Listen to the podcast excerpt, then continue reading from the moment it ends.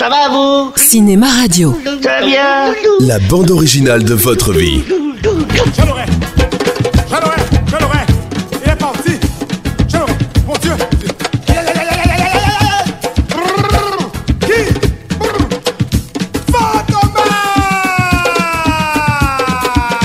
Louis de Funès ou l'art de la grimace cinématographique. Il décide tout bonnement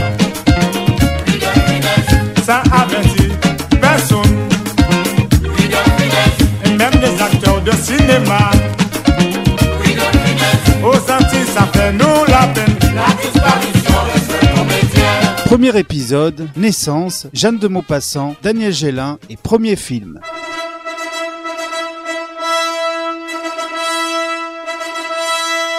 Pour inaugurer ce nouveau rendez-vous sur Cinéma Radio, basé sur un acteur, un réalisateur, un genre ou encore une saga cinématographique, je vais vous parler aujourd'hui de la vie et de la carrière de Louis de Funès. Et mes acclamations Mon enthousiasme En effet, s'il existe un acteur dont la personnalité et le tempérament sont bien plus intéressants que la majorité des films eux-mêmes, c'est bien lui. Car mis à part ces quatre films tournés avec Gérard Houry et surtout Le Petit Baigneur déjà chroniqué dans Ciné Rire, on ne peut pas dire que le reste de son œuvre soit de la même qualité. Quel film il aurait mieux fait de pas faire? Olivier et Patrick de Funès dans l'émission Tout le monde en parle de Thierry Ardisson. Sur un arbre perché, c'est pas Ah, c'était pas terrible ça. Mais t'es dedans pour il est dedans. C'est pour ça que c'était pas terrible. C'est pour cette raison qu'il me semblait plus intéressant d'évoquer l'ensemble de ces films plutôt que d'en faire le détail. Le travail de cet acteur se distillant en effet avec plus ou moins de bonheur dans quelques séquences de chacune de ses comédies en les améliorant au passage, même si parfois on partait de loin. De Funès, à chaque fois qu'il fait quelque chose, c'est très travaillé. Alexandre Astier, intervenant pour un doc sur Arte consacré à De Funès. C'est très spécialiste. C'est captivant parce que c'est virtuose et que c'est unique. Et je ne vois pas pourquoi ça cesserait de l'être. C'est un des très rares héros méchants. Héros intelligents méchants. C'est très rare les, les héros qui se vantent en premier lieu de leur mauvaise foi, du fait qu'ils sont injustes, qu'ils sont un peu cruels. C'est très rarement arrivé. Sans oublier que parler de la vie de Louis de Funès, c'est aussi évoquer un phénomène assez rare dans l'histoire du cinéma, à savoir un acteur de second plan devenant une énorme star de la comédie à l'âge de 50 ans. Cruchot, Ludovic Marivonne, né le 31 juillet à Courbevoie. Comme c'est précisément dit dans cet extrait du Gendarme et les Gendarmettes, Louis voit donc le jour le 31 juillet 1914 à Courbevoie. Il est issu d'une grande famille espagnole, hélas ruinée, les deux Funès de Galarza. Il est à noter qu'il fera disparaître la dernière partie de son nom quand il décidera de devenir acteur. Ma mère s'appelait Léonore. Louis de Funès au micro de Macha Béranger en 1977 sur France Inter. Mais elle vous faisait beaucoup rire aussi. Ma mère me faisait beaucoup rire, elle fut, à son insu, mon professeur de comédie. Parce que ma mère, moi par exemple, on me dit que je fais des grillage, j'ai le visage très mobile, ben, je suis un arbre à côté de ma mère. Ah bon? Ah oui. Par exemple, ma mère, dans des discussions horribles, ça allait jusqu'au drame, euh, c'était les grandes des tragédies de Racine, et à un moment, mes yeux frisaient parce qu'elle avait dit quelque chose, et elle éclatait de rire. C'est merveilleux. Plein, Ça se terminait en pirouette comme ça. euh. en plein, oui, parce qu'elle Ouais. voyait le ridicule de la chose. Ses parents, Carlos et Léonore, sont arrivés d'Espagne dix ans avant sa naissance, après que le mari ait enlevé sa future épouse. Avant Louis, ils auront deux autres enfants, une fille et un garçon. Élève turbulent, le futur comique se fera envoyer de plusieurs établissements scolaires avant que ses parents ne l'inscrivent en 1932 dans une école technique de photographie et de cinéma, l'orientant définitivement sur une vocation artistique. Cependant, il sera rapidement renvoyé pour incendie volontaire et se retrouve directement propulsé à 20 ans dans le monde du travail. Qu'est-ce que tu faisais Louis de Funès et Bourville au micro d'Europe 1 en 1966. Oh, j'en ai fait beaucoup. J'étais comptable. Ah bon? J'ai fait des erreurs. des erreurs. Comptable. Je suis resté un mois. Un mois, pardon. Ah, pas expert. Ah non, pas expert du tout. Et j'ai commencé le travail de comptable en étant classeur de courrier. Ah oui? Très intéressant. Et je me souviens que le chef de bureau un jour m'a demandé euh, Dites-moi, Funès, euh, venez me voir, apportez-moi la lettre de monsieur de Schmurt, je ne sais pas. J'ai été dans les dés, C'était en plein mois d'août, vers le 25 août, par là, c'était sous une verrière à son bureau. Je me suis endormi à côté de lui, j'ai dû dormir, mais un profond sommeil.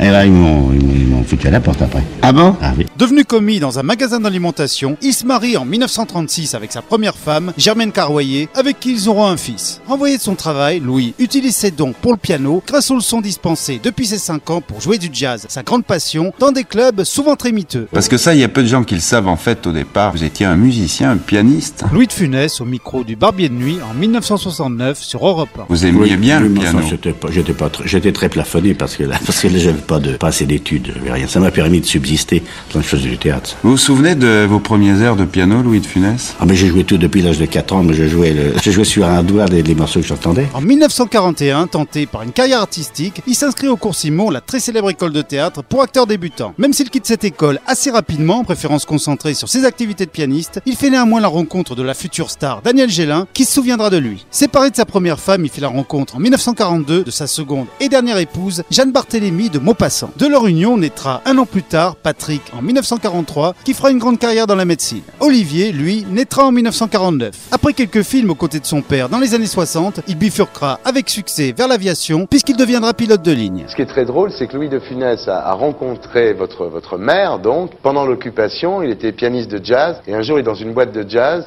et euh, il y a un officier allemand qui drague celle qui est devenue votre mère par, par la suite, et lui, pour la protéger, il a dit non, je suis son fiancé. C'est extraordinaire. Alors là, il a bénéficié d'un passe-droit. Patrick de Funès. C'est qu'il était pianiste. Et les Allemands, c'est très curieux, vénéraient les musiciens. Et la grande vadrouille avant l'heure. On ouais. retrouve exactement la même scène.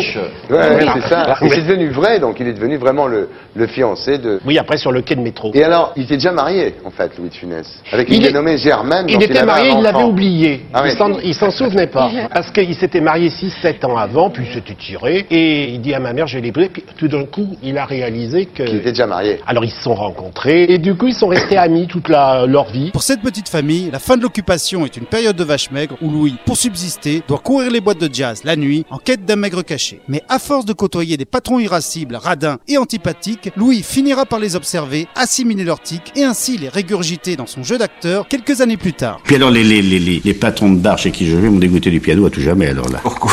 Oh là là là là, je faisais 12 heures de piano. 12 heures. C'est long, 12 heures, vous savez. Toute la nuit, en somme. Toute la nuit, 12 heures et défense de faire pipi. Pourquoi si je m'arrêtais, parce que on on n'arrête pas. et quand je jouais du piano, des fois je m'arrêtais, mais je voyais apparaître le, le gars par une porte. Je, je sentais qu'il, je regardais, paf, il était derrière. Un arrêt, c'était magique, il réapparaissait. J'avais l'impression qu'il allait apparaître dans le verre ou dans une soupière, le gars.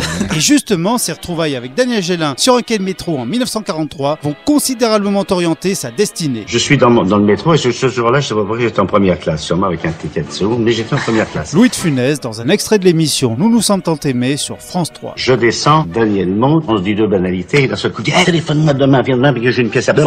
Il m'a donné le numéro de téléphone, ça s'est refermé, il est parti. Et je vois ce garçon et je lui dis, dis donc, euh, Daniel Gélin dans la même émission. tu n'étais pas chez Simon, toi, autrefois? Oui, oui, oui, mais qu'est-ce que tu veux? Oh, je joue du piano, euh, je suis dans une boîte à un moment, puis l'après-midi, je fais des vitrines. Alors je lui dis, écoute-moi, c'était vrai, on me demande, des copains me demandent de faire la mise en scène d'un spectacle pour une seule représentation, sans décor, parce qu'on n'a pas les moyens, à la salle Chopin Playel pour une seule représentation. En effet, le futur héros de la série Les Saintes Chéries va recommander Louis pour un petit rôle dans une pièce appelée L'Amant de paille. Prestation qui sera remarquée puisqu'il enchaînera d'autres rôles au théâtre, même s'il n'avait que quelques petites répliques à dire à chaque fois. On m'a demandé de jouer au Bouffe du Nord, une pièce que Reggiani n'avait pas pu créer parce qu'il tournait les portes de la nuit. Et là encore, il y avait un gars qui était pas bon. Alors je dis à Marcel, tu sais, moi j'ai un copain, euh, il serait fantastique dans le rôle du clochard. Il serait très drôle. Ah, il est pianiste en plus, oui, ça m'intéresse beaucoup. Et il avait qu'une seule phrase à dire à la fin du premier acte. Il était sur le banc pendant tout l'acte, et simplement il se levait en disant toujours le fric, et c'était fabuleux. Le rideau baissait là-dessus, c'était absolument incroyable. Et c'est Daniel Gélin, encore lui, qui recommandera Louis au réalisateur Jean Stelly pour le film La Tentation de Barbizon en 1945. Ce qui fait que ce film devient officiellement la première œuvre cinématographique où apparaît Louis de Funès. Bon, pour l'instant, c'est juste pour une apparition de quelques secondes, avec une seule réplique, à savoir celle d'un employé d'hôtel qui, voyant arriver un client très éméché, joué par Pierre Larquet, s'exclame Là, il a son compte, celui-là, aujourd'hui. Grâce au bouche à oreille des réalisateurs et des directeurs de casting, il va alors enchaîner les figurations muettes ou parlées dans nombreux longs métrages. Citons notamment en 1947 Antoine et Antoinette de Jacques Becker, l'un des meilleurs réalisateurs français, responsable des magnifiques casques d'or, touchez pas au Grisby, ou encore Le Trou. Pour ce film, Louis interprétera deux rôles, l'un muet dans une noce et un épicier avec du texte cette fois-ci. Toi qui t'y connais en vélo, tâche de me trouver la même pour lundi matin. J'ai essayé, patron. Louis retrouvera Becker dans deux autres films, en 1949 dans le célèbre Les Rendez-vous de Juillet et Édouard et Caroline en 1951, mais ces deux prestations seront malheureusement coupées au montage.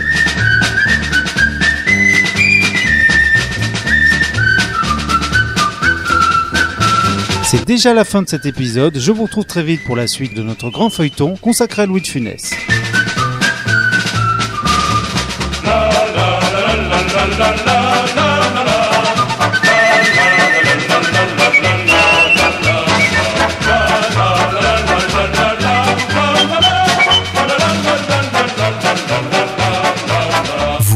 Vous Vous écoutez Non, non, non, il ne souffre pas. Il a l'impression de souffrir.